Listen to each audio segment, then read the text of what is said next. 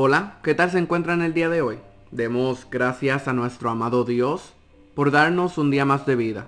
Prepare su taza de café o su vaso de jugo y póngase cómodo para el mensaje que Dios desea brindarte a tu vida en este maravilloso día. Hace algunos años la revista National Geographic hizo un documental titulado Las alas de Dios. Dicho documental describía la experiencia de un hombre que había podido encontrarse con el escenario más particular y representativo al cuidado de Dios para con el hombre. Resulta que después de un incendio forestal en el parque Yellowstone, un grupo de guardabosques fue a dar un recorrido a lo largo del lugar para valorar los daños causados por las ardientes llamas. Cuando iban montaña arriba, uno de los guardas del bosque vio algo que lo sorprendió mucho. Se trataba de un pájaro literalmente petrificado en cenizas, posado cual estatua en la base de un árbol. Sorprendido por el hecho, tomó una vara y dio unos golpecitos al cuerpo del pajarillo.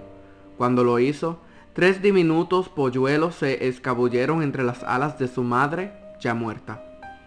La amorosa madre, en su afán por impedir la muerte de sus crías, las llevó a lo más alto del árbol y los había acurrucado bajo sus alas.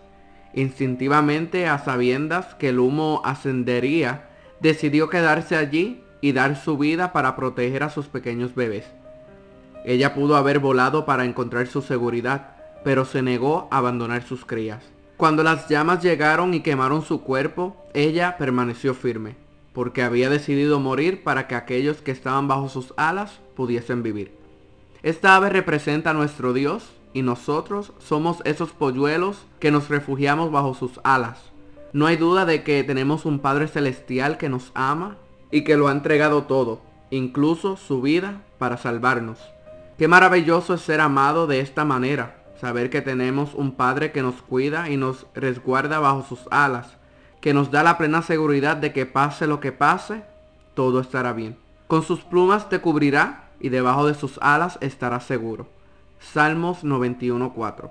Esta corta y maravillosa reflexión ha llegado a su final. Deseo que la cobertura de nuestro amado Dios sea sobre cada uno de ustedes y que su presencia nunca se aparte. Este fue su servidor Brian Beníquez y usted escuchó el podcast Voz de Dios en el Desierto.